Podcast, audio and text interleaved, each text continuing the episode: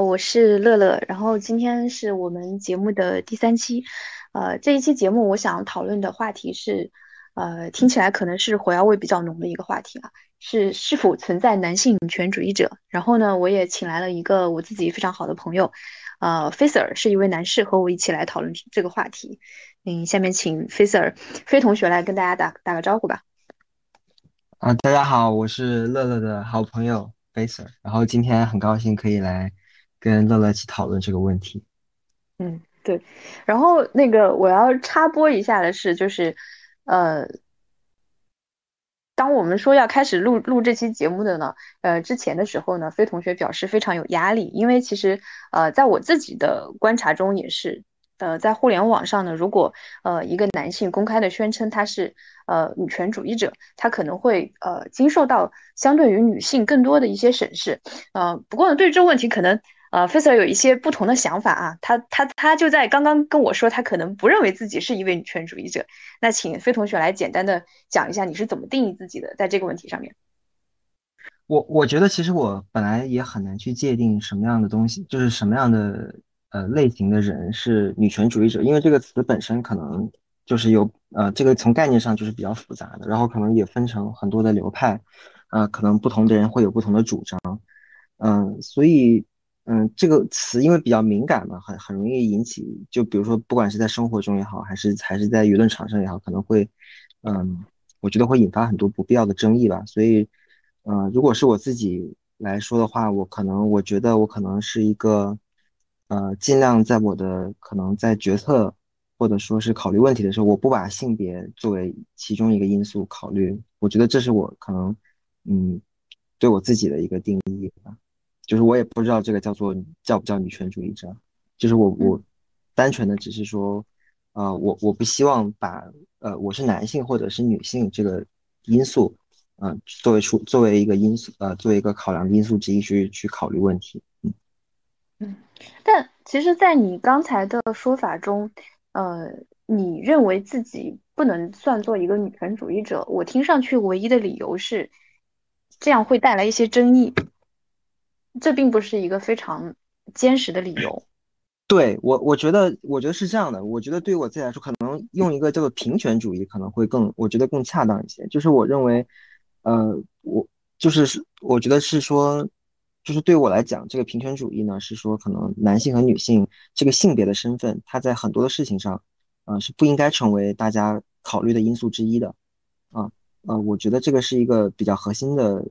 我我对这个事情的一个看法。但至于说这个东西是不是被大家定义为呃女权主义，或者说能不能把它称作是女权主义，我觉得，呃，是我这个是我不太确定的事情啊。但是如果我们要把它叫做女权主义的话，那么也可以。那我可能也就是就是一个这样的啊持有这种观点的人啊。嗯，这这个也是我自己在呃观察的时候发现，确实有很多的男性在呃。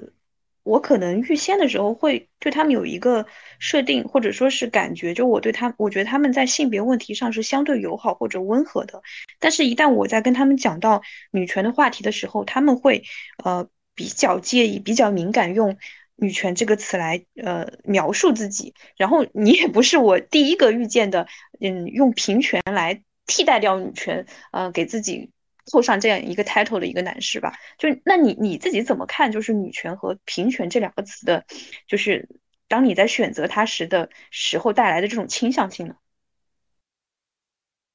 嗯，我觉得其实有个比较核心的分歧是说，我觉得我觉得一个平权主义的立场，我觉得可能确实是嗯跟我自己是男性的这个身份有关系，因为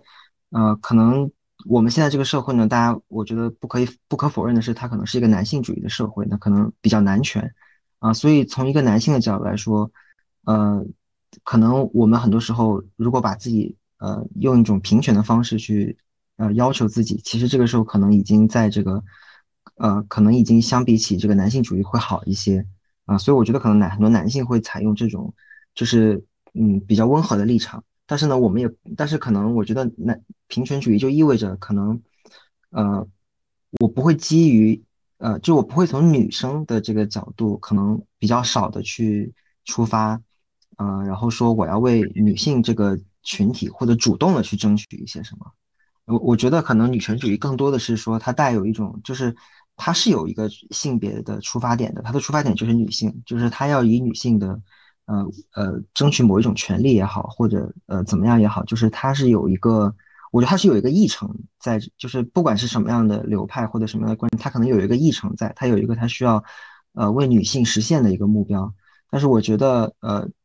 平权主义的话，可能更多的是它不带有一种议程，它只是。因为如果你要消解掉这个东西的考虑的话，呃，它可能不会带有一种说我我一定要去做一个什么事情的这样一种议程。当然，我觉得这个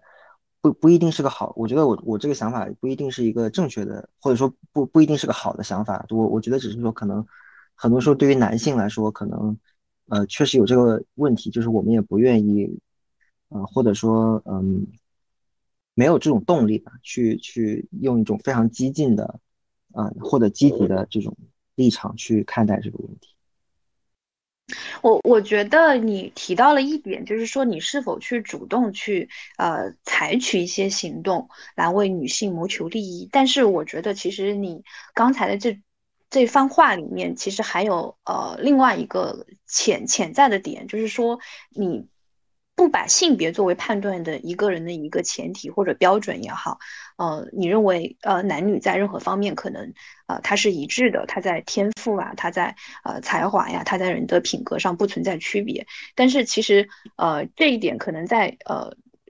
某些呃某某一部分的女权主义者的世界里，其实本身是不存在的，就是呃非常。比如说非常基本的一点就是女性她呃女性她是她是有一个生育的功能的嘛，因为对，所以说其实呃当我们说男女都是一样的时候，它某种程度上其实是抹杀了女性的一些额外的，我们把它定义成可能是贡献，也可能是一个她的呃弱势的一个点。当然，如果用弱势这个点来形容女性，可能另外一部分女权主义者又会不太同意。呃，大家认为生育确实是会让呃女性在某一个阶段，她会呃她。他自己呃发挥出来的能力会有所减损，嗯，所以说其实呃你刚才的话说用平权呃平权呃为什么是用平权而非女权呢？就呃我我自己回想到，其实我在最初接触女权这个概念的时候，它可能会和种族歧视啊，包括呃其他的一些呃歧视放在一起，然后这些所有的歧视它背后的我们都会去讲 equal rights，都都去讲平权嘛，但实际上呢，其实呃。平权和女权，它的概念确实是不相等的，确实是不同的。当一个人称他是平权主义者而非女权主义者的时候，呃，我我觉得这这二者是不能等同起来的。嗯，平权和女权这个就是，嗯，是就比如说，就是从你刚才讲的，比如说生育的这个问题啊，比如说生孩子，现在大家很多时候会讨论，呃，网上现在有关于所所谓的这个惯性权的一个讨论，对吧？呃，我觉得如果。平权和女权在这里区别呢，是对于我来说，呃，我觉得是这个问题对我来讲，它就不是一个议题，因为我觉得孩子就是跟父母和跟就跟爸爸和妈妈姓氏是没有任何区别的，就是大家你们可以自己选一个你们觉得哪个姓好听或者怎么样，就是你们可以用任何的方式去选择，呃，这个呃跟谁姓啊，所以我我觉得从平权的角度来出发呢，可能就是我我会认为这不是一个问题，但是如果从女权的角度来去讲的话，我我觉得因为。他们可能是认识到了，就是他可能体会非常深，就是说这个社会上就是根深蒂固的会要求，呃，一定要让孩子去跟男生来，那跟爸爸来姓，所以呢，他可能要特别的积极的提出一个议题，或者说他的纲领，就是说他要，呃，让女性也具有这种权利，就是他一定要让小孩，就是甚至是可能比较激进的是说，他就要让小孩跟妈妈姓。但是，就是实际上，在我看来，就是你如果一定要跟妈妈姓和一定要跟爸爸姓，这个在呃逻辑逻辑上是是没有任何的区别。但是我我觉得就是，呃，在现在我们这个社会的阶段，可能女权它就会有一些是是有这种纲领的，就是她一定要让这个孩子跟妈妈姓，然后来在这个过程中，然后通过这种方式，呃，去抗争，然后去去获得一些呃大家意识上的改变也好，或者是呃一些权利也好，就是我觉得可能平权。和呃女权在这些问题上的差别可能会，我我自己觉得主要的差别会体现在这个地方。我觉得其实呃，你刚才的话有两个层面，我要想去回应哈。第一点是，嗯就是我觉得还是一个主动性的差别，就是呃，因为你当你觉得在你自己的一个小家庭里面，你不存在这个问题，就是你可以把这个孩子的惯性权由双方呃自由讨论来自由选选择，然后你就觉得它不是一个话题。但是其实呃，对于一个呃觉得有资格以女权主义者自称的人来说，他不能因为自己身上没有出现这个问题，他就不去关注到它；不能因为自己呃接受到了好的教育，他就不去无视大量的女童可能辍学啊之类的。这这是第一点，我觉得它还是一个主动性的问题。就是当我们大部分的家庭，它都是呃。冠以就是用父亲的姓氏来冠姓，而且几乎没有讨论的余地。如果一个妻子她胆敢提出是用我的姓来冠姓的话，她必然会呃遭受就是诸多的非议吧。那这是一个就是我觉得是不言自明的问题啊。这这这这个现状是不需要去普及或者是去去讨论的，这是第一点。然后第二点就是说你提到的，嗯呃这这个问题，我记得我们之前有过也有过一个讨论，就是。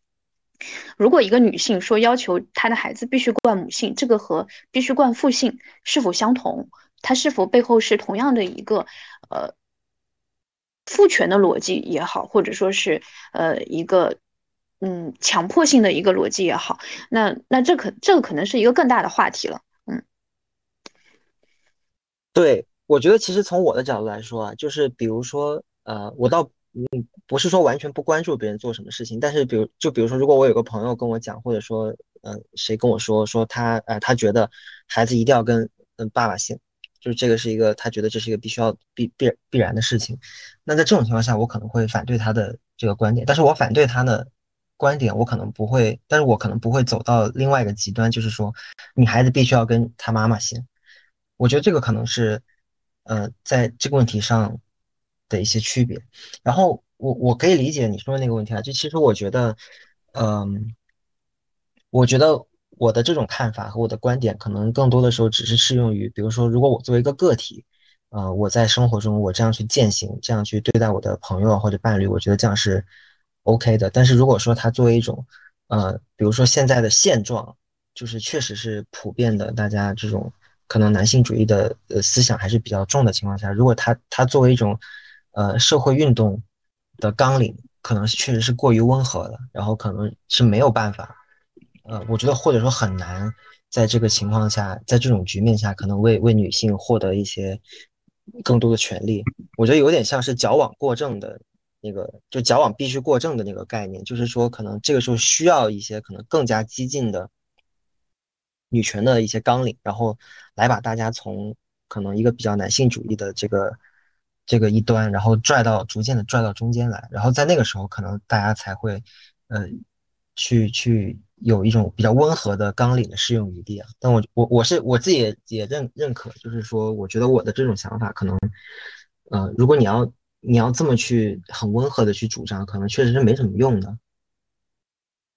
嗯，呃，这是其中一个点嘛，这是其中就是大家认为，呃，为什么就是一部分人他们认为为什么一定要呃跟随母姓嘛，就是矫枉必须过正的一个逻辑。然后其他方面呢，其实还有就是比如说，呃呃，在生育过程中女性付出更多，然后在整个家庭生活中女性也牺牲更多，所以说孩子要跟随母姓，这是第二点。然后另外一个点可能稍微。走得远一点，就是说，其实惯性权它是跟这个财产的继承一脉相承的。就是为什么说，呃，为什么会有重男轻女这个传统嘛？为什么会堕女胎？为什么很多地区的女性她的呃出生的生育率会相对较低？呃，其实也是因为呃，儿子男性他有将你的姓氏传承下去的一个权利，这个就是惯性权。然后他呃，为什么女就包括现在其实很多农村的女性女儿她是没有没有资格去呃。呃，实质上去继承来自，实质上去继承来自家庭的遗产。虽然说我们的法律是明确的规定说所有的人都是呃平均分配，但是实际上那个呃遗嘱继承它是它的效力是高于这个法定继承的嘛。然后另外就是说，呃，当一个女性提出说我的孩子必须跟我姓的时候，她是否激进，是否是或者说扯到女权这么高的一个一个就是旗帜上面去呢？就是因为。我们设想一个很具体的场景啊，当一对夫妻他在讨论说，呃，我们的孩子要跟谁姓的时候，那肯定就所谓讨论嘛，所谓讨论就是一定要有主张的嘛。然后妻子说要跟我姓，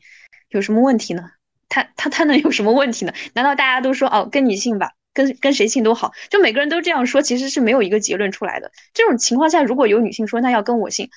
这种主张、这种意见，呃，这种观念也好，诉求也好，其实我觉得没有什么可否定的。嗯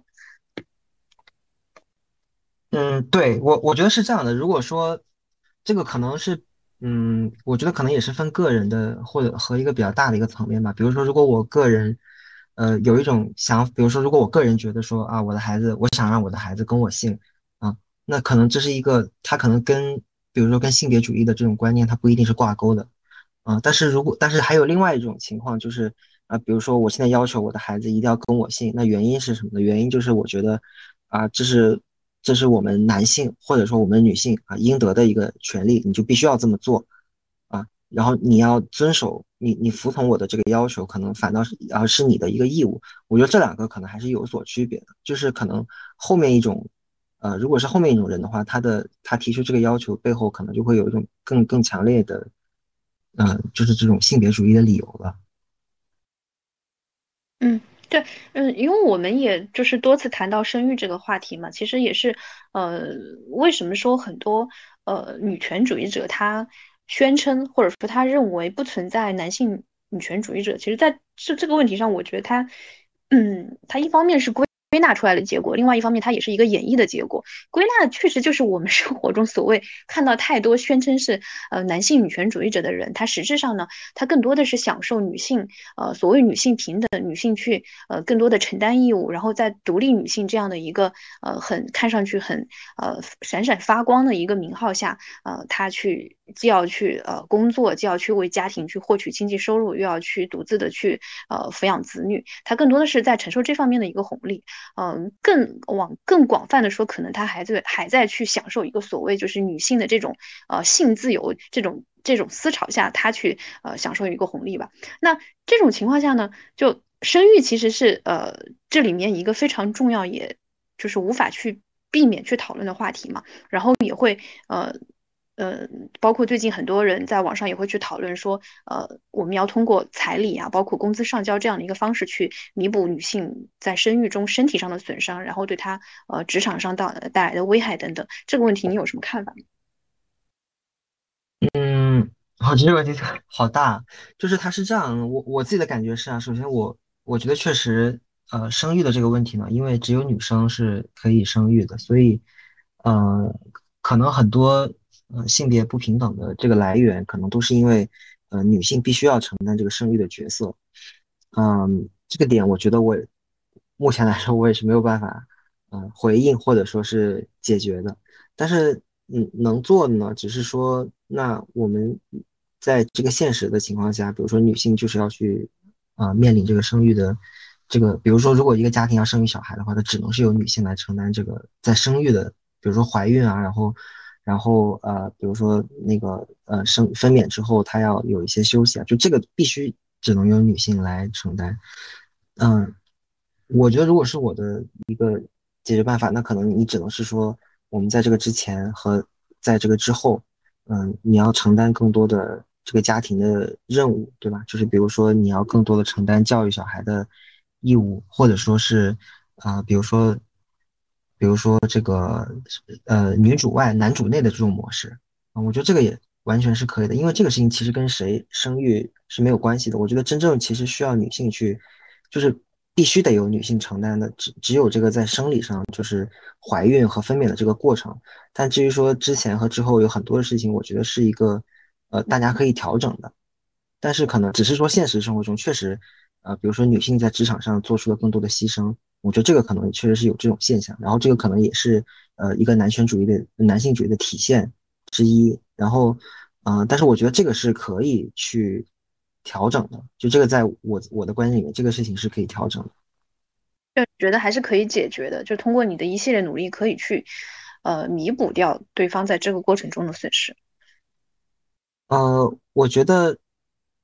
我觉得首先是这样啊，我觉得，呃。对于刚才我说的，就是我觉得有一些事情是呃男性主义的体现，但这些事情是它其实并不严格来讲是一个完全由生理生理的特质所决定的，比如说谁主外谁主内的这种家庭的模式，这个我觉得是大家完全是可以呃在观念上有所调整，然后去去讨论的。比如说你觉得谁主外合适，谁主内合适啊？那那么谁就去主外，谁就去主内。嗯，但是可能我理解，可能还有一种观点，就是我也曾经有这样的朋友跟我说过，就是他觉得不管你用什么样的方式去，呃，在事后或者事前去弥补啊，不就算就算你之后呃在家里全职带小孩子，但是呃那个生育过程本身的那种痛苦啊和那个这种麻烦吧，这种本身这个事情是无论如何都没有办法弥补的。呃，因此可能有些人会基于这个就会提出一些呃立场或者主张，他去说，那呃为了这个我不可以弥不可以被弥补的这个，或者说只有我能够去经受的这一段呃经历，啊，你必须要付出一些什么样的东西，然后来呃对我进行补偿。我觉得可能，我我确实也也有跟朋友讨论过，有一些朋友是有这种啊观点的，但是。嗯，我觉得就像你刚才说的，可能有些人会提出来说，那彩礼啊，或者说工呃，比如说男生的这个工作之后的工资全部都上交给女生啊，呃，他把这个视为是一个补偿的一个手段，呃，这个我我不是特别确定啊，因为我觉得可能现实生活中大部分人去要求说你要把工资上交给我啊，或者说，嗯，就是他提出这种要求的时候，我觉得他背后。他并不是在想拿这个东西去补偿，呃，就是那个不可以不可以避免那段经历的损失。他可能有可能他自己是无意识的，他觉得别人提出这样的要求，他就提出这样的要求，或者他有一些其他的，我觉得有可能也也可能有其他的原因，就不一定是这个原因啊。对，但是你有没有想过，为什么更多的是女性在提这样的要求呢？就是当它是普遍性存，或者说是呃。女性相对男性更多的提出这种要求，它一定是有它背后的原因的。嗯，你说，比如说什么样的要求？你是说，比如说要男工资上交？其实我们很少看到男性要求女性工资上交，大多是女性要求工资男性工资上交。为什么呢？可能很多人是盲目在跟风，但是就是形成这样的一个呃，就是普遍性的一个趋势，那它是有背后的一些原因的嘛？嗯，你觉得原因是什么呢？我觉得原因就是因为，首先就是女就是女性的收入较低，然后就是你你让女性的收入上缴给男性，就是它的意义不是很大。然后是女性在家庭中她的安全感较低，她然后她在职场上的发展的一些阻力也较大。就总之是她的她对家庭的依赖性会更强，就她需要去把握住一些东西，需要去通过这个东西来呃对自己也好，或者说是对双方也好，这个关系有所控制。那这个东西又是为什么造成的？我觉得归根结底还是生育造成的。嗯，但是其实我我也有见过，呃，一些就是目前还没有生育的一些朋友，就是或者夫妻，就他们之间其实也存在这种模式，就是他他们目前还是没有生小孩的，而且可能可能目前也没有生小孩的计划，但是他们还是采用了这样的一种呃形式，而且可能两个人的收入呢也不是说差很多的。就你，你这个是提出了一个一个例子嘛？然后我我的问，我刚才的问题就是说，那你觉得为什么大部分都是男性交给女性，而非女性交给男性？嗯，我觉得这个问题有点像是，嗯，有点像是你比如说，那为什么大部分的家里面都是男主外女主内，而不是女主外男主内？我觉得如果因为。这个问题我觉得肯定是跟男性主义是相关的，对吧？因为比如说你刚才说的这个安全，比如说为什么女性她需要在一段婚姻里面有更多的安全感，她要把握住一些比如呃一些比较物质的东西，她才有安全感。因为男性，比如说呃说句不好听的，比如说呃如果离婚了之后，那可能他的这个事情对他的影响可能要远远小于就是对女性的影响。然后他其实他就算没有这些，比如说就是呃准把家庭的这些，比如说。呃，钱也好什么的拿在手上，他其实也不需要，就他也会有足够的安全感。我觉得这个可能是，呃，是一个，就是背后肯定是有一个男性主义的这个源头，呃，导致的这个问题。嗯，对，所以，所以我其实我就回到我们刚开始讨论那点嘛，就是说，嗯，我们是否应该？其其实我倒不是问你，就是说，呃，这些东西它是否是对女性生育的一个补偿？当然，通过我们刚才讨论，它可能中间会有某某种关系，这个关系可能直接也可能间接。但我要问的是，你是否赞同这样形式的一个补偿？就是我们主动性的，就是一部分女性非常主动性的说，我要求你用这个东西来补偿我。啊，其实如果是我个人的话，我我是不太赞同的。就是我觉得，嗯，就是我们单纯的从就我们只讨论其中的一种形式哈，就是啊，就是比如说一个男生在工作以后，把自己所有的工资，嗯，都上交给女生，然后每个月呢，可能就像呃跟老婆申请一些零花钱，啊，比如说几千块、一万块，可能是这样的一个。就是我自己不太能够接受这个的原因呢，是因为我觉得。嗯，不管对男性也好，女性也好，我觉得经济独立是一个，呃，确保一个人个体性的一个最基本的前提啊。然后我觉得，然后对于我来说呢，我觉得不管是什么样的亲密关系，我觉得都不能够，就是人都不能够在这个里面去丧失个体性。所以，我所以我会，我对这个事情其实是比较呃反感的，就是我我不我不会，我不想要这样去做，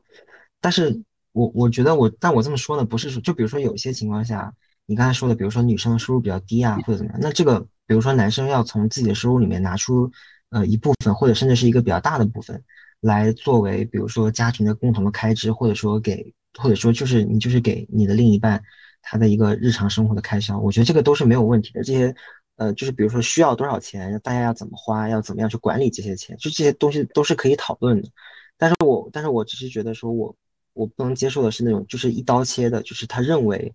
就是男性要首先呢把自己所有的钱都交出来，然后再，再就是再从女生那边再拿到一笔，比如说零花钱给自己这样去用，我会觉得这样的话对于个体性的侵犯就太强了。但是，那那那我是否可以理解成，其实你只是否认其中的一个形式，或者说一个度的问题？呃，对的，我觉得，我觉得第一。但是我觉得是这样，它的表现形式上，它是一个度的问题。比如说，你现在是要上交你百分之一百的收入，还是一个百分之五十的收入，还是一个百分之三十的收入？这个可能就你这么看起来，它好像是一个形式上的问题。但是实际上，我当然我也很难，我只能从我自己的经验去去说啊，就是从我接触到的女生来看，就是如果她会，她会提出让你上交百分之一百的这个要求，那么她很可能。他是不会接受你只给百分之七十或者百分之五，他他要的就是百分之百，就他不是一个，他就是我们，如果我们去讨论百分之七十和百分之五十或者百分之三十，当我们去讨论这个比例的时候，其实我们是完全基于一个我我觉得可能是基于一个跟性别没有什么关系的一些因素来讨论这个问题，比如说大家的收入，呃，是我的收入高还是他的收入高，然后这个家庭的支出更多的是由谁在。管理或者说由谁去理财比较方便，就是可能是一些完全跟性别没有关系的因素，然后大家就是这么在讨论说我们应该怎么去，我们家的钱，嗯，大家收入来之后应该要怎么花，怎么分配。但是我觉得提出来说我就是要一刀切的，我百分之百，你必须得把你所有的钱给我，然后呢，我再把我的，然后我再把你需要的钱，啊，我再给你一些做零花钱。我觉得可能这种要求背后可能更典型的是那种基于性别主义的。这种立场提出来的要求，所以，我我觉得可能形式上你看起来好像是比例的差别，但是，嗯，我觉得，我觉得就是这两种方案，它的它的就是提出这两种方案或者说接受这两种方案的，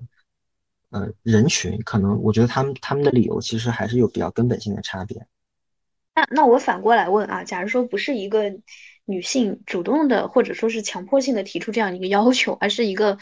呃，我也不问别人，我就问你，就是你作为一个男性，你自发性的，你在这个过程中，既然你刚才的说法，其实你也意识到了这中间女性她的，呃，她的一些，呃，在婚姻中的一些，呃，弱势的情况，你是否愿意主动去做出这样的一个补偿呢？嗯，财务上、物质上。我觉得，如果对于我来说的话，我可能不会去。我我现在我不太确定你说的主动的补偿是什么意思啊？比如说，呃，是不是指，比如说女生没有提出要求，但是呢，呃，我就说，呃，比如说我的收入比较高，我可能就说，那考虑到我将来可能我我在性别上就是男性可能更有优势，那么，呃，我我要把我的工资可能我们就不要对半了，就不是财产对半了，我就比如说把百分之六十或者百分之七十的财产给你，你是这个意思吗？你自己选择嘛，因为你比较反感一个女性主动提要求嘛。那你既然你自己觉得这里面有问题，那你是否愿意我自己去通过某种方式去弥补它呢？你自己觉得比较理想的一种方式，你是否有过这种想法呢？我我觉得其实从我自己的经历来看，就是在所有的关系里面，大家都是会有讨论这个问题的，就是大家都会去讨论说，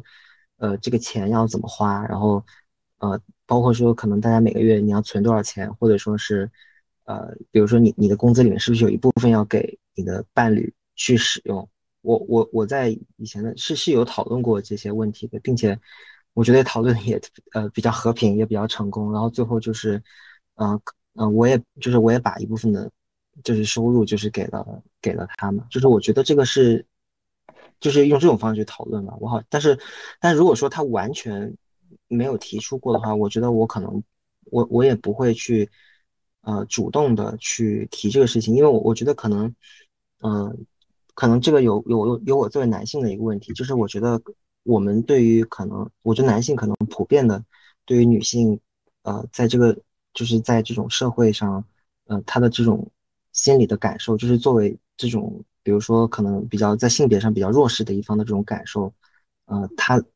可能这个我觉得共情和和理解，我觉得肯定是没有那么深的。所以可能如果说，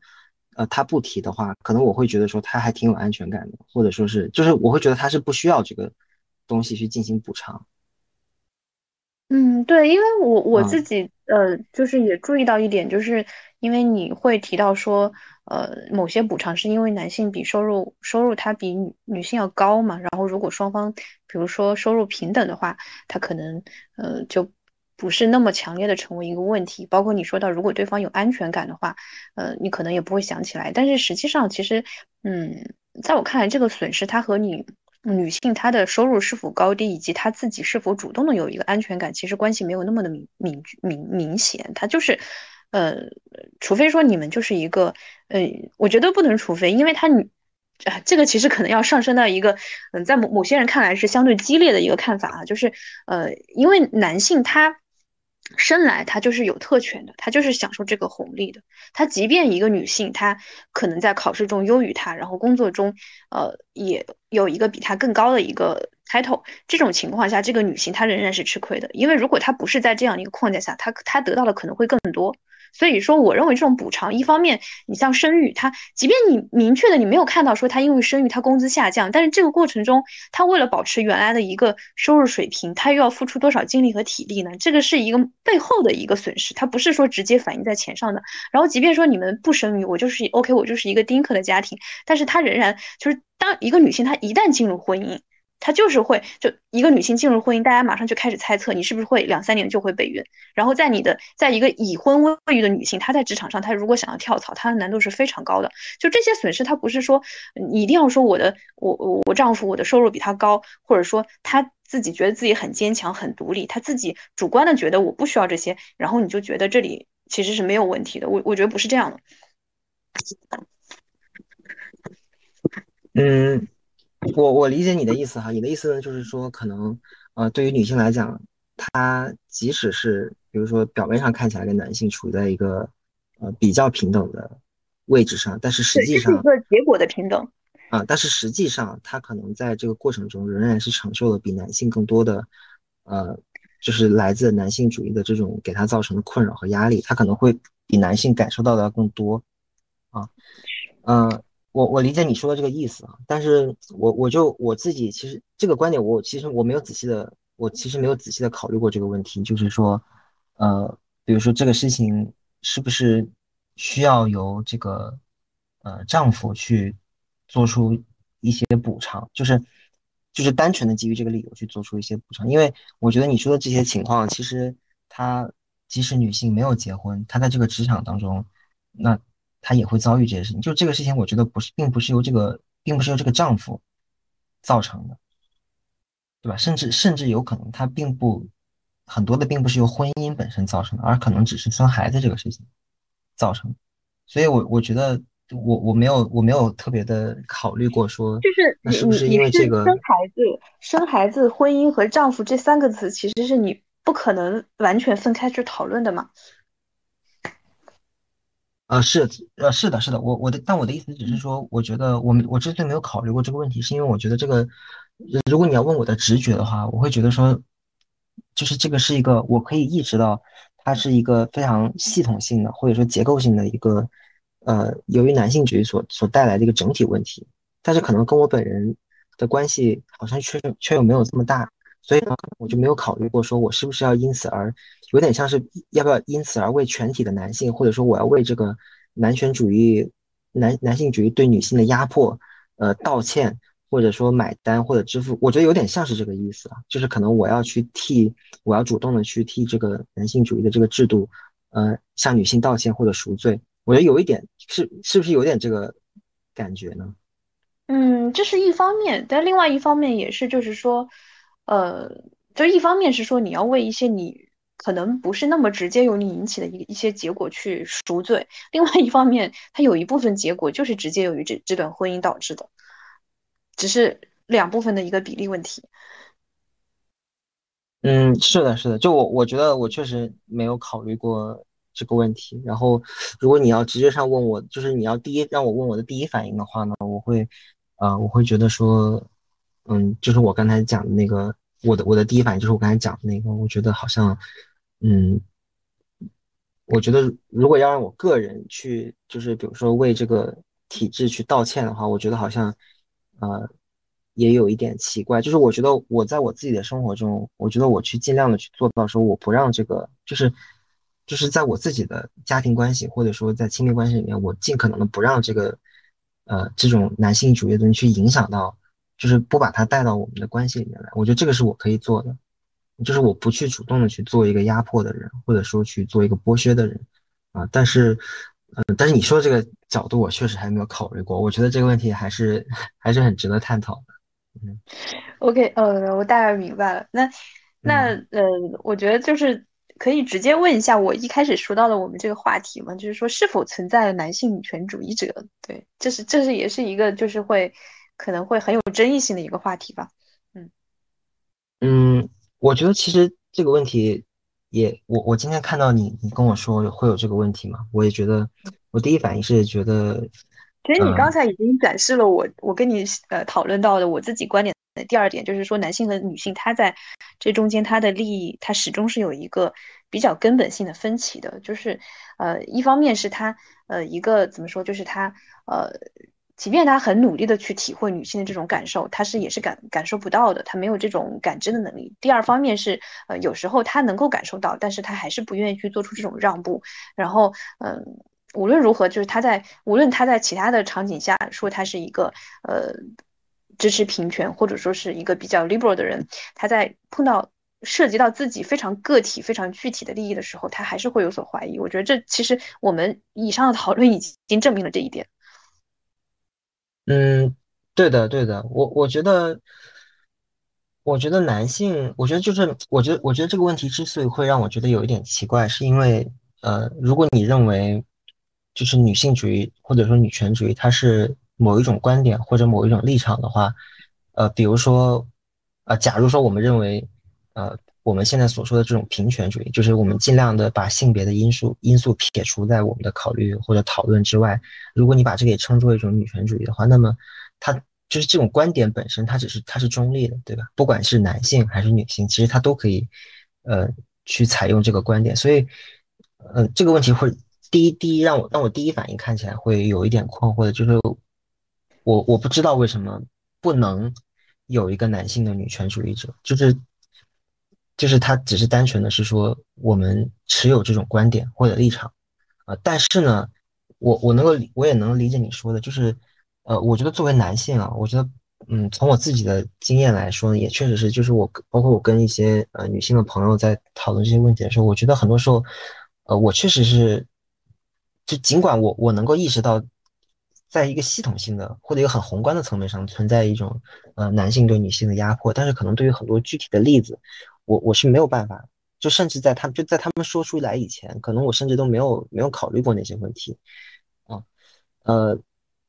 然后可能我觉得男性作为这个可能，呃，男性主义下面的一个比较获利的一方呢，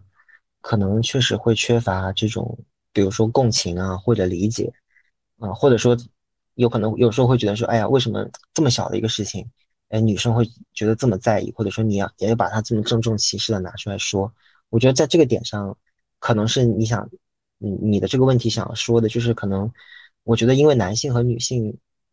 我们确实在出发点上，以及我们的这个性别身份，可能在这个结构里面，就是它的一个一个可能是比较宏观上来说，一个是属于。一个是属于就是有特权的阶的性别，一个是属于可能比较长期来讲比较受压迫的一个性别，可能是由这个东西所带来的，然后会导它就会导致一些比较现实的后果。这个现实的后果呢，就是可能，呃，比如说，呃，男性可能，我我觉得通常都是会比较，我觉得最多的，我我我认识的男生里面，可能也就是，呃，就是采取一种比较温和的立场，但很少会采取一些比较激进的，就是比如说我一定要去。就比如说惯性权这个事情，我现在就要出来呐喊说，你必须要给这个让孩子跟跟妈妈姓，就是可能很少会采取这种呃比较激进的立场。然后同时可能我我觉得对于很多的事情可能也是确实是不够敏感吧。但是我我个人是觉得说，呃，如果我们都有，比如说我们如果都有一个共识，就是我们我们的共识是说，我们认为男性主义可能是或者说以性别为依据来。对待男来对待男性和女性，这个这个是用性别来区分人是一种不正确的做法，对吧？一个人的能力，他他该是怎么样就是怎么样，该拿多少钱就拿多少钱，跟他是男的是女的，有没有结婚有没有孩子，这个没有关系。就如果我们有这个共识，我觉得在这个共识的基础上，我们是可以去，就像我们今天这样，我们是可以去讨论呃这些问题的。就是如果我没有感受到一些一些呃一些事情，你可以跟我说，然后呢？我没有，我没有，我觉得一个事情可能不是不应该这么做，然后你可能觉得应该这么做，我觉得这些都是可以讨论的。所以我觉得，呃，如果你要让我从这个意义上来说呢，我觉得可能还是，呃，可以认为是存在一些，呃，跟女权、跟女性的女权主义者存在共识的，就是一些在一些比较根本的层面上，可能还是有一些共识的这种，呃，所谓的男性的女权主义者，只是我们可能在具体的问议题上，可能我们的看法会不一样。但是我觉得，我觉得在那个基础上，我们是可以沟通的，这个是我自己的一个看法。嗯，我觉得我我同意你的一点，就是说，嗯，呃，就是说，就是说我们在说，呃，去，呃，我们在否。可可能你刚才没有直接去说，但是我觉得有一层潜潜台词，就是说，呃，如果我们否认掉这个世界上存在男性女权主义者，可能呃，同时也会就是，呃，将一部分本来有利于女女权主义运动发展的一些朋友推推开推开推出我们这个世界，这是一个方面。然后另外一个方面就是，我这网又不行。对，然后另外一个方面就是说，你的你所谓的一个第一反应嘛，就是说，如果女权主义运女权主义它就是一种观念，一种意识，那我们从理论上来讲，它不可能说是只能由女性享有，而男性不享有，这种说法就会呃听上去不那么理性和科学，然后听上去也是呃某一种。偏见贴贴口号，就因为，呃，歧视女性本身就是一种偏见嘛。然后我们说男性不存在男性女权主义者，他好像也是另外一种偏见，就是用偏见去对待偏偏见，好像呃也不是那么的适当。嗯，然后在这个问题上，其实我我自己的我自己觉得它比较复杂性的地方有这么有有几个地方。第一点就是说，呃，女权主义者其实它本来就是难以定义的。所谓真正的女权主义者这个概念呢，它。嗯，在我的世界里可能并不存在，因为本身女权主义者内部就是在女性女权主义者内部也会有很多的冲突，每天大家就是所谓的激进派和温和派也会互相去指责对方，然后就一个很简单的就是，比如说，嗯。嗯，就包括对婚姻的态度，然后对啊化妆的态度，呃，甚至对你理想的一个身材的态度，可能在女权内部都是每天要去打架的一个呃议题吧。所以说，我们去怎么去讨论什么叫真正的女权主义者呢？其实它本身就是把一个可能非常复杂的一个，它本身就是一个很复杂的话题嘛。什么样的东西才是什么样的主张是对女性最有利的？这个东西不论如何是不可能。呃，一概而论的，因为女性本身也是一个很大的群体，在这内部可能大家也有自己的利益点，不同的侧重去呃去去追求，这是第一点。然后第二点，我觉得就是，嗯嗯嗯，你刚就是你刚才讲到了说，你认为男性和女性之间存在一些呃基本的共识，呃，这个其实也回到就是我们最早提到的就是平权这一点上，也是呃也是我理解为什么你要说坚持自己是一个平权主义者而非女权主义者，嗯，那那也是我自己其实在最开始讲到的，我觉得这二者之间始终是呃仍然是有一个。区别的有一个差别的，因为就像你刚才提到的，就是说，不论男性和女性，不论他是呃是否生育，其实他的工作能力都是一样的。其实其实是不一样的。其实女性在生育后，她的工作能力就是会受到影响，她就是会由于激素的分泌，然后包括你生理上的疼痛，方方面面的影响。然后这个东西可能就是女权她自己呃一个比较呃 special 的一个独特的自己的一个诉求吧。对，这是我的一个看法。嗯。嗯，我我觉得就关于你的第一个问题啊，就是，呃，你说这个就是其实女性主义本身它就是流派其实是有很多的，对吧？包括说对于很多的很多的问题，比如说到底要不要做家庭主妇，要不要结婚，要不要生小孩啊，其实可能大家都有不同的看法。然后呢，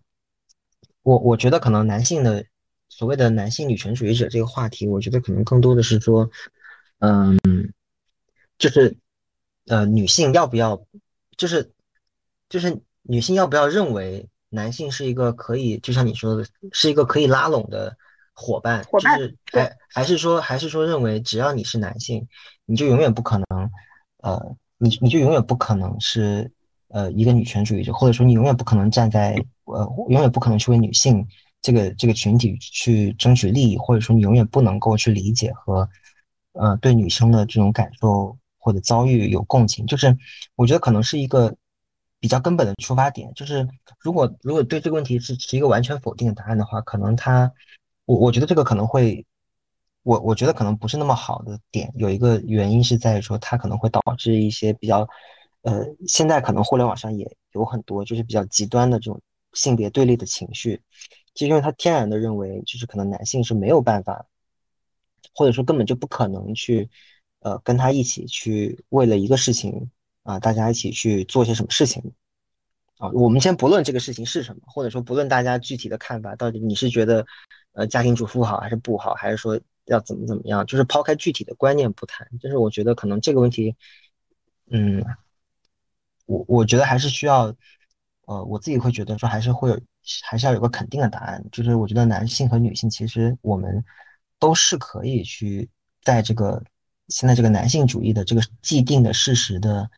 呃框架下面，我们去共同的去呃，比如说看看有没有更多的改进的空间啊，或者说为女性争夺到更多的权利。就像你刚才说的，比如说呃，可能有一些有一些生理上的事实，比如说生育啊这个事情会导致呃女性可能跟男性就是她没有办法具有同样的竞争力。我觉得这个事情，比如说她。是不是可以去做出一些补偿？就是比如说，在一些通过一些什么样的政策啊，或者来做出一，我觉得这个事情是可以去讨论的。嗯，就是我我对我我会觉得说这个是一个可能，如果你要问我的话，我会觉得这个我也是可以，我也可以接受。但是就是具体怎大家怎么做，可以去讨论。但我觉得这个这个行这个事情我是可以，呃，我是可以认可的。然后我也觉得 OK 没有问题，我们是可以去做出一些改变。嗯，其实其实关于还是说，呃，回到那个第一点上哈，就是我们是否呃认可男性可以作为女权主义者的一个伙伴？嗯，一部分女权主义者他呃反对这种观点的，其实也是我在呃呃我在读就是上野千鹤子的一本书啊，叫《从零开始的女权主义》，他提到的就是说，当一个运动中一旦出现了一个男性，就无论这个运动是什么，可能不是一个女权主义运动，可能是一个其他的运动，就是呃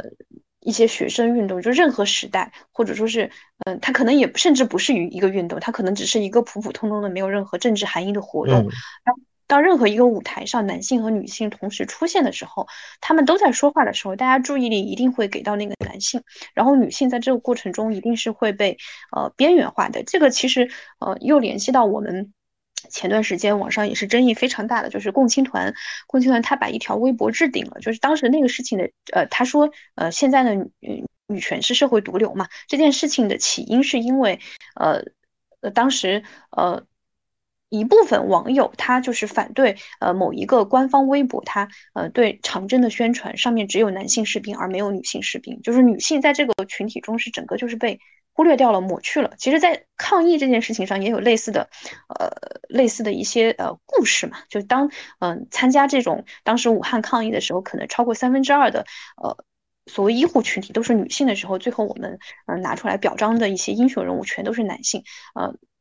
所以说，这个其实也是一部分女权主义者他可能会呃感感到焦虑的一些点。所以说，他觉得就是当我们把这个运动引入一部分男性的时候，大家又会去被这部分男性他的观点带着去跑偏了。而且显而易见，我们也知道，通过刚才讨论，我们也知道，就是在观点层面上，即便一个男性他非常主动、非常积极的去靠近女权主义者，这中间也一定有距离，他不太可能真的去代表你的一个非常底层、非常切实的利益。当然，我们也不会去妄妄想啊，去要求他，也不会去做出这样。的一个要求，所以说呢，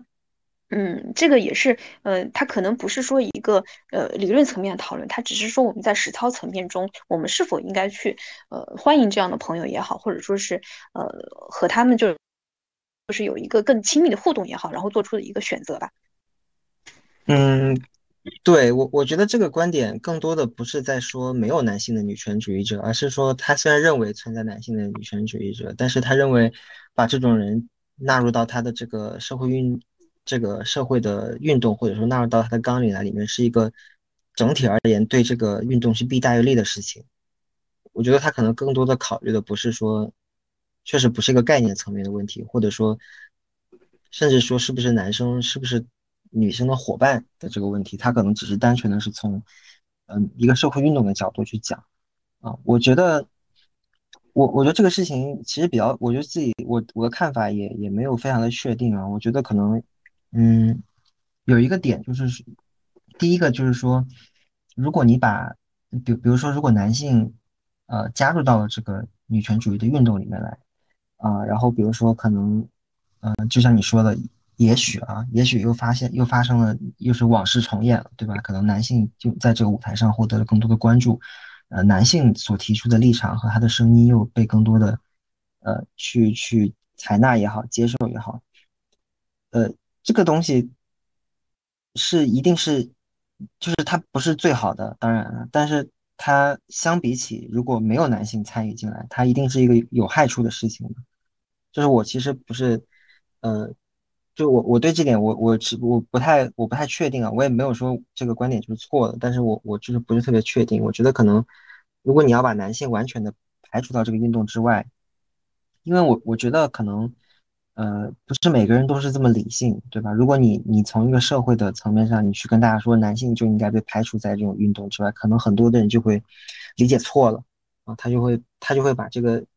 他他就不会去把这个事情单纯的从像你这个方面。就是我觉得从你刚才说的那个角度去理解，我觉得他们他们是很可能很多人，他不会从那个角度去理解说啊，虽然男性是也也是有可能是我们的这个朋友，但是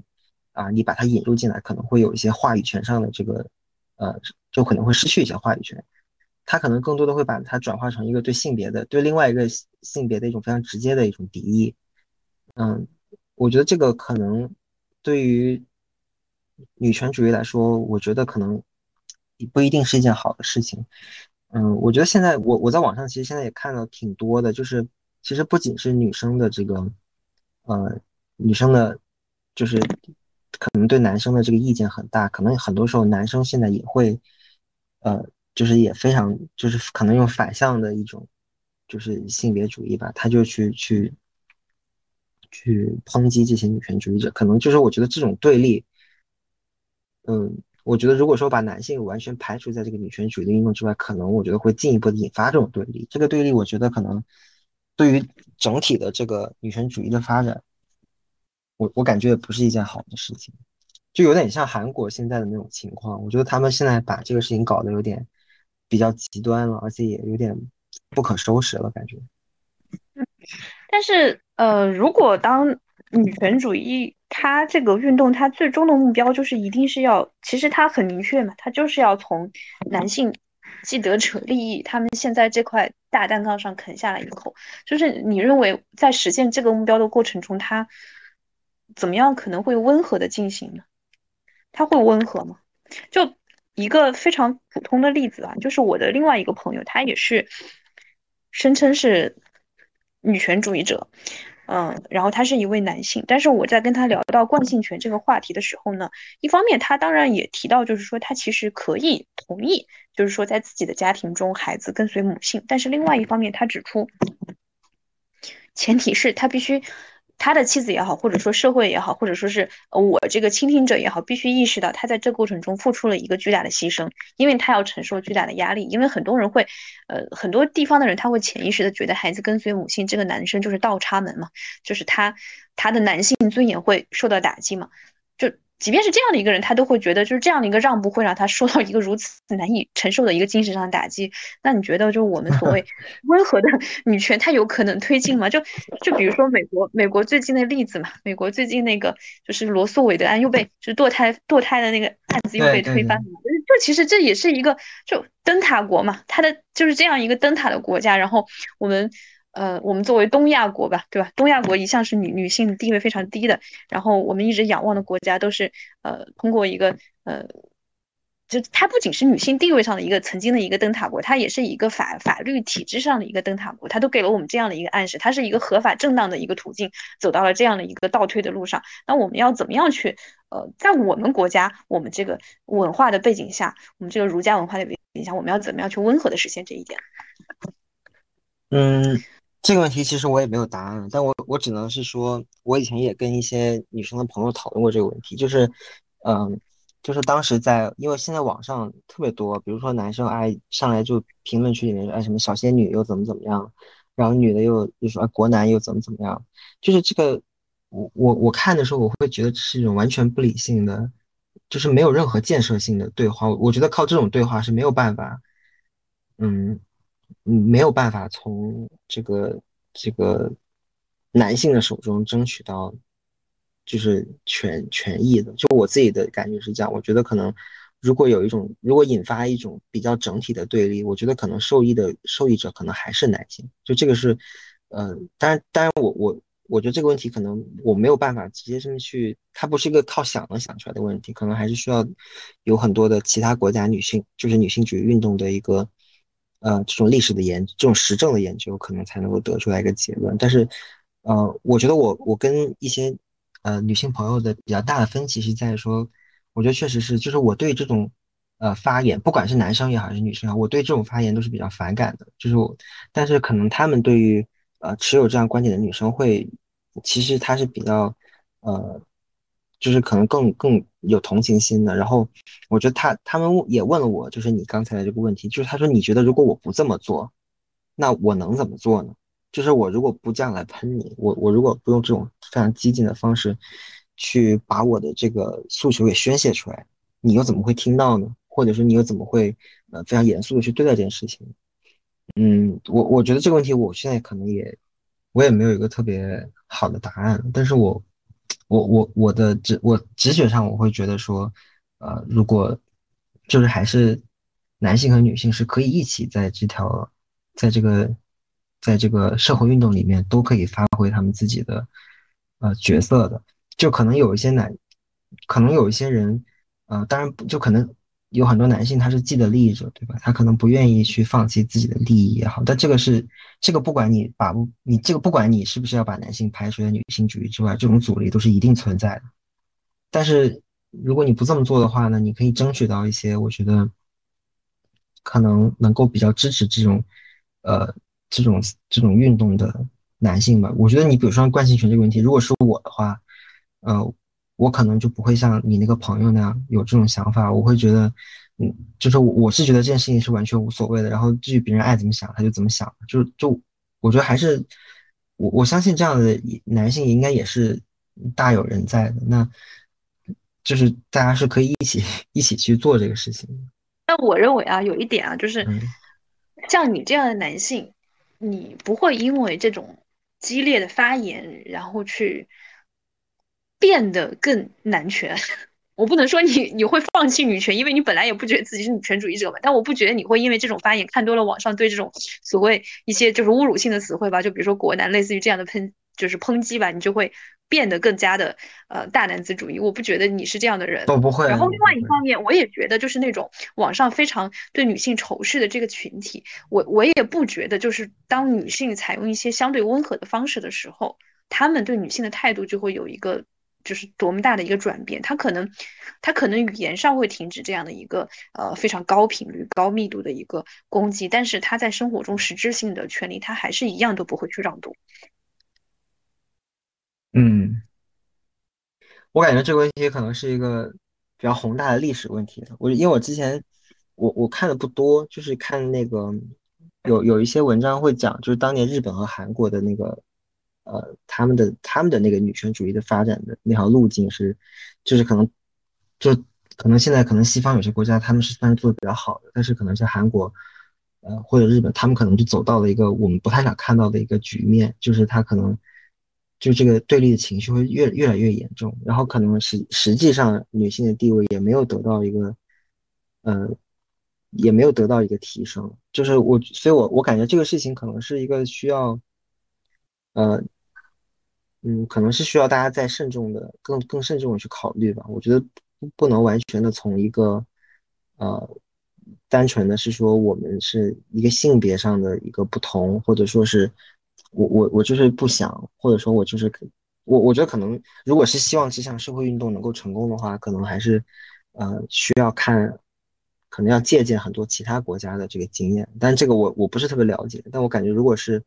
因为社会运动本身是比较复杂的，如果你要让它成功的话，肯定还是要，呃，向其他的地方，择其善者从之，其不善者而改之。我觉得还是这样会比较好一些。就就你提到的日韩这一点啊，就是，呃。其实我我这里觉得，就是日韩运动，它我们去评价它今天的效果，呃，这这也是一个很很宏大的命题。就我也没有什么数据去支撑，就是说他们这个运动到底是呃比他们在实施之前到底是一个进步还是退步，这个不可评判哈。但是但是有一点，我觉得就是它其实呃日韩有一点是跟欧美国家不同的，就是它和我们一样，它是一个 东亚文化圈的国家，然后东亚文化圈。她的女性地位，就是我们对女性的这种形象的塑造，就我们想象中的女性，她和欧美其实是不太一样的，就大家这个文化是不一样的。然后这中间大家的阻力也是会会更大的，肯定肯定这中间就是男性他他他要放弃的一些，我我觉得这里面甚至都不是说一些最直接的经济上的利益，可能有一些精神层面的一些呃所谓的就是我刚才提到的一些自尊心的一些东西，它是更难以放弃的。嗯，对，我觉得这个过程中，我觉得男性肯定也是需要，嗯，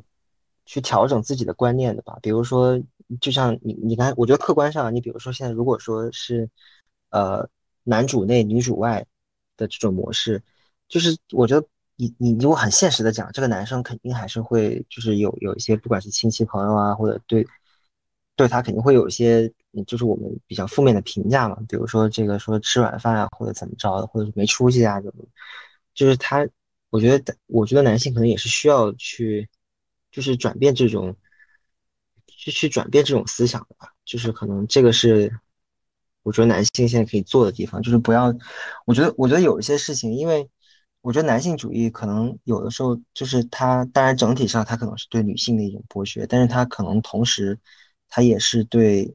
呃，一部分男性的，他其实也在剥削一部分的男性，对吧？因为他不允许，他其实也某种程度上，他其实也剥夺了，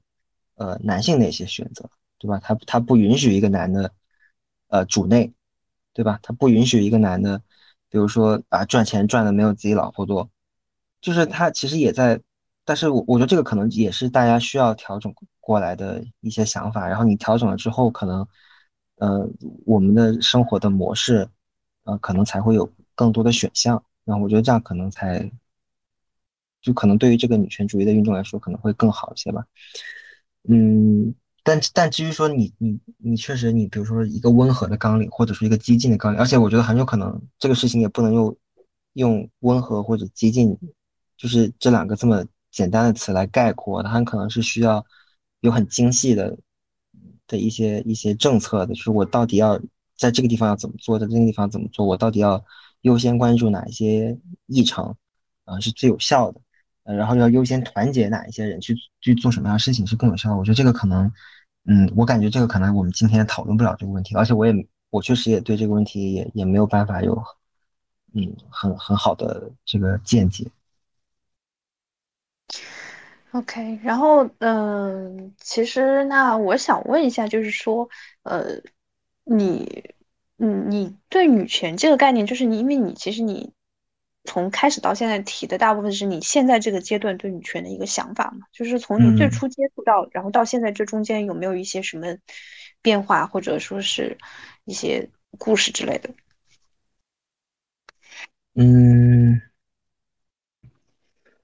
嗯，我感觉好像我其实没有一个特别，我我我以前小的时候肯定是，我就跟大部分人一样吧，小的时候肯定我是从来没有考虑过这个问题的，呃，然后可能，嗯，到后来，到了后来的这些，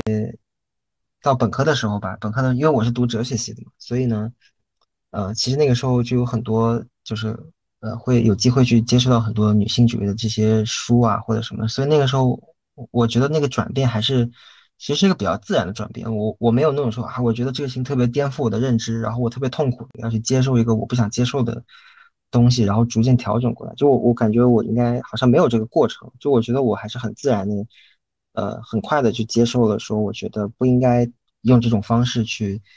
呃，去考虑我们生生活生活中的很多的问题，或者去设置这些议程，就你不应该把性别去作为一个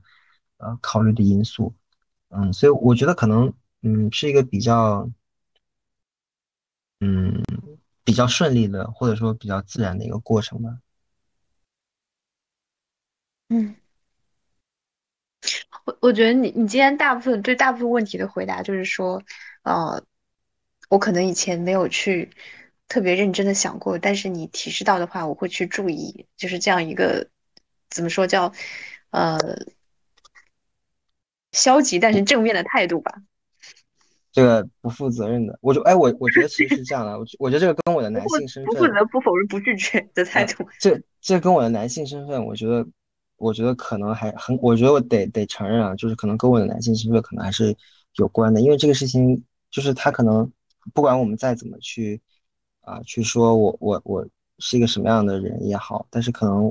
这个事情它毕竟不是一个对于我们来讲这么迫切需要解决的，或者说它不是一个呃，我在我在知识层面可以这么去理解。但是我可能我在情绪上我不需要，我不会感受到这些，呃，很多的压力，或者说这这种剥削，或者说这种不公正。所以其实很多时候我就是，可能对于我我啊，可能我也没办法对所有的男，就是代表所有的男性，就是可能对我自己来说，可能会觉得说，为什么？我觉得为什么我可以有有时候拥有这么温和的立场，可能也恰恰是因为这个原因，就是我，就是我不需要去变得很激进，然后。就是好像就就已经可以，已已经可以看起来让自己觉得好像像是做了一些事情啊，但是但是你说的这些问题，有些我确实没有考虑过，所以我也 只能是回去考虑。但但我觉我觉得这个确实是一个问题吧，就是我觉得男性可能，呃，就是因为我们不在这个女性的这个性别上，所以可能天然的啊，在这个运动里面会跟女性会，嗯，其实我们的角色和我们的呃这个。动力啊，或者怎么样的，可能会有些区别。我我觉得其实跟特别呃有意思的一个地方就是说，因为因为你刚才提到说你知识上去可以去理解这种诉求，但是你情绪上就会相对温和嘛，就是不会燃烧到那个愤怒的一个燃点。那我可能呃在某些点上我是刚好反过来，就比如说你刚才提到的就是这种呃嗯网上的这种对男性的呃所谓的一些攻击吧，就是就典型的一个词就是国男嘛，然后什么嗯，线人之类的，我不知道你有没有听过线人这个词。没有没有，嗯，线，那我就来给你科普一下。对，线人的线是那个奉献的献，就是男，然后嗯犬，嗯，然后你就可以理解它是什么意思了。对，然后这些词呢，就是我我自己会非常注意的，就是让我不在公开场合使用这些词汇。所以这个也是我基本我我自己的知识，我的理性，然后嗯，它对我的一个约束嘛，然后是一个嗯。就我不允许自己去公开场合去使用这种侮辱性的，然后带有偏见性的词汇。但是呢，我在情绪上，就我跟你刚好反过来，就我事实上是这样，但是我情绪上，我看到这种词汇的时候，我完全不会有反感或者是愤怒的情绪，我觉得是 OK 的，我也可以接受。就我可以看，就我可能在这个点上，我是一个就是 消极的一个正面态度，就是我每天刷刷到这些这些言论，然后我就看完我就哎挺好笑的，然后我还转发给我一些女性朋友，但我自己不会去参与，所以所以对。可给你形成一个对比吧。我我觉得，我觉得，比如说啊，就是你刚才说到这个问题，就是，呃，男生，就比如说女性在上面说国男啊什么的，或者说男男的说一些就是小仙女啊，又又怎么样，就这种。哎，你这个说法，其实男性一般不会用小仙女，他们有，他们制造了无数侮辱性的词汇来形容女性。对，我已经是吧？可能我冲浪冲的太少了。我们也不需要去讨论网络语言了，其实就在一些比较呃。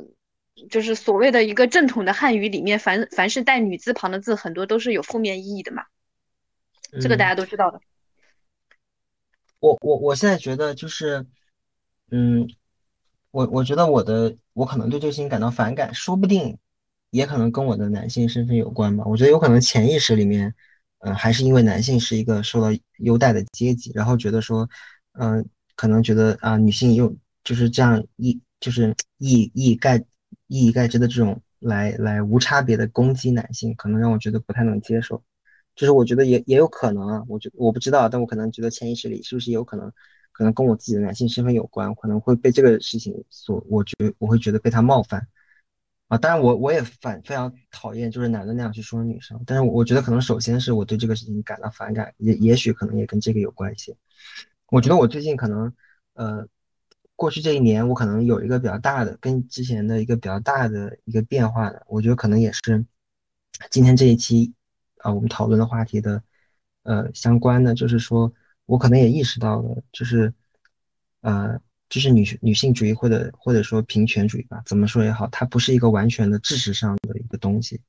呃。然后我的男性的身份，它其实是会嗯会极大的影响。其实我对很多实际上是在我我可能自己我自己不认为他有，或者说我不希望他有，但是实际上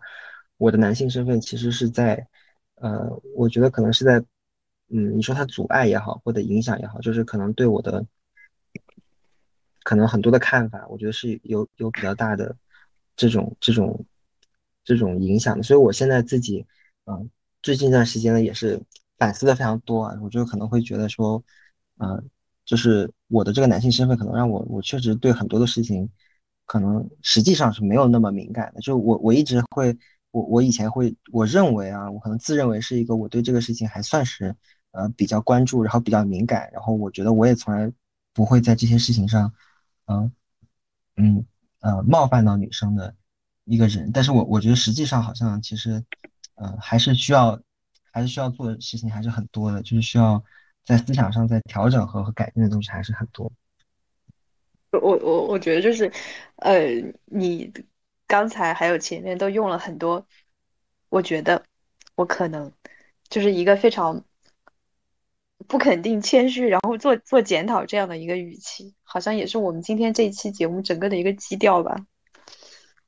嗯，今天的节目基调，其实我们两个人中间好像有一个不那么强烈，但是还是实际上存在的一个对立吧，我觉得。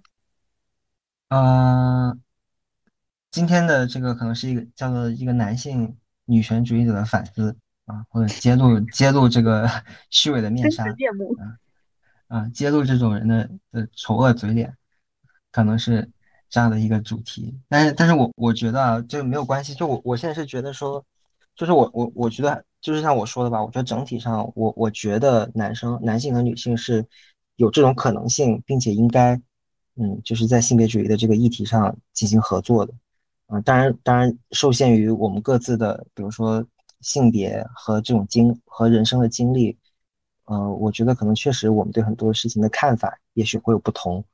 嗯立场也有可能会有不一样，但是我觉得这个是大家可以讨论，可以可以争辩。啊，这些都是没有问题的。我我觉得我也愿意去虚虚心的去去去调整。包括我相信，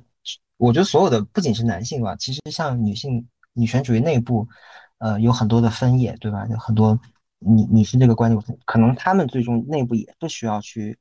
呃去做一个调整，也是需要去争论的。我觉得只是男性和女性争论，和女性之间去做这个争论，我觉得，嗯，其实性质上也是一样的，对吧？所以，嗯，我我觉得这个倒也也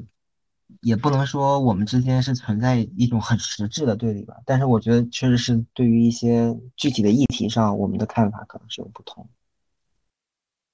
嗯嗯，其其实这里有还是嗯有两个层面的东西嘛，一个就是说它作为一种运动，它在呃宣传的策略或者说是一个推进的策略，它是否呃要去做出这样的一个宣传，以及它是否要实质性的去呃。把男性同胞纳入作为我们的一个朋友，嗯，这二者之间本身也可能不太一样。就比如说，我们可能做出的宣传是一种，就比如说可能会喊一些很简单粗暴的口号，例如说什么呃不要靠近男人会变得不幸啊，不婚不育保平安之类的。但是实际上呢，其实 很多人他在喊这些口号的时候，他还是会结婚生孩子。就但我并不觉得这种人他是自相矛盾啊，只是嗯大家都知道宣传其实它作为。嗯，作为一种工具，它是有自己的特殊性存在的，未必所有的宣传都要和呃实质性的东西去相符。这这是一个点啊。另外一个点就是说，呃，就是当我们在生活中的时候，其实也是为什么我觉得，呃，我我今天要做做这样的一个题目，包括我我要找找你来做这样的一个题目呢，是因为我我最开始就你跟我讲到你有压力，其实我最开始我自己也有压力，就是我我我我真的要在我播客的第二期就去讨论这样一个。很紧张的话题吗？会不会把我本来就不多的，然后百分之五十的订阅者都吓走？然后对，然后而且而且呃呃，但是呢，我后来一想，就是其实就是我最先跟你说的，就是。本来就是要讲真话嘛，然后他本来就是因为小众，他才可以讲真话。他如果真的是一个很大的平台，然后有很大的流量，可能有些话我也不太敢说，我也不太愿意这样去讨论。我我自己本身就会有这样的压力，就不单纯是你。那那当我自己感到压力的时候，其实呃我也能就你也跟我讲过，其实我也能够预想到，其实呃作为一个男性，他去公开讨论这些话题也是有压力的。但但我还是觉得这个非常不容易，是因为就是呃一方面因为我们自己。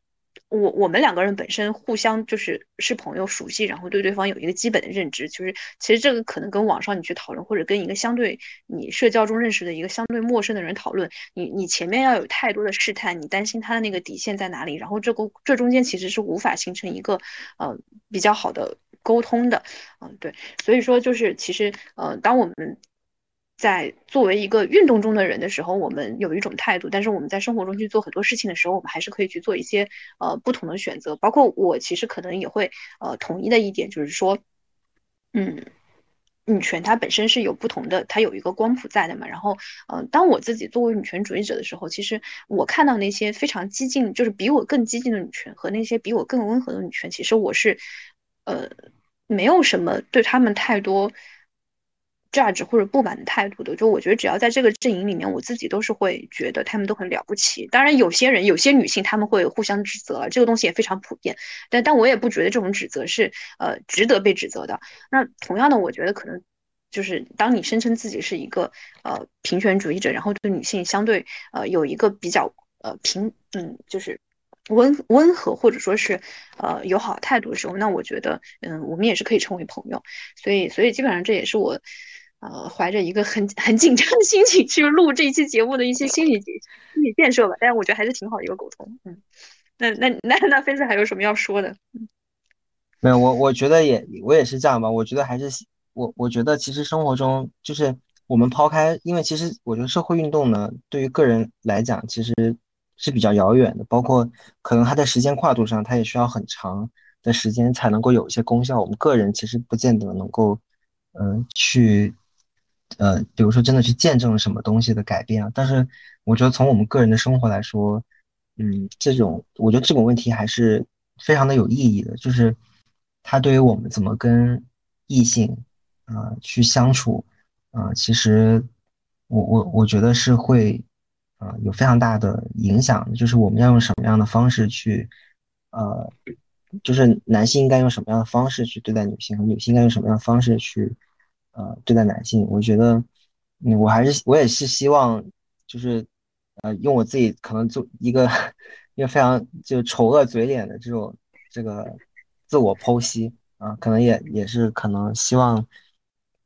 能够让大家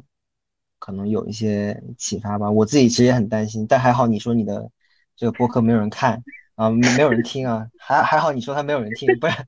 不然我还是我也是非常担心。目前订阅人数是二十四个人，嗯，对。然后订阅人数一般一般每期会点开听的应该可能会更少，对吧？嗯，对对对，我以前我我以前可能在生活中说的也比较多，但是就像你说，我其实现在。呃，工作以后吧，时间也长了，可能其实说谈论这种事情的，就是也可能也越来越少，就是跟人去谈论自己的，嗯，这些观点，可能更多的就是只是说你把自己的生活过好，你就按就是我我自己按自己的这个想法去去去去，嗯，处理我自己的关系就行，我也我也不想可能跟人也没有交流的这种欲望，然后可能也有很多，而且可能也有越来越多的确实很多的顾虑，啊。对，然后我觉得今天还是挺好的，能够有一个这样的机会，我们可以来沟通一下。我觉得我们，我我我印象中，我们应该也没有很，嗯，非常严肃的交流过这个问题。虽然我们讨论过很多相关的，对，虽然我们讨论过很多性别问题，但没有严肃。其实，嗯，我我不知道你的原因啊。其实，其实我的原因就是因为我觉得，呃，我能想到会有不同，所以我就我其实也会。去避免冲突，所以就即便是我这样的一个人，我其实，在生活中面对自己非常熟悉的朋友的时候，我还是会有这种压力，会觉得讨论性别是一个有压力的事情。嗯，对，我觉得确实，尤其现在这个舆论环境整体上这种，我觉得会让人越来越感到压力吧。我觉得，我我觉得这样不是一个特别好的现象，就是。就是其实从就从个体的层面来讲，我觉得也不是一个特别好的现象。对于人和人之间的关系，我觉得也不是一件好的事情。嗯，好，我觉得我觉得应该你应该是我播客那个最卑微的嘉宾了。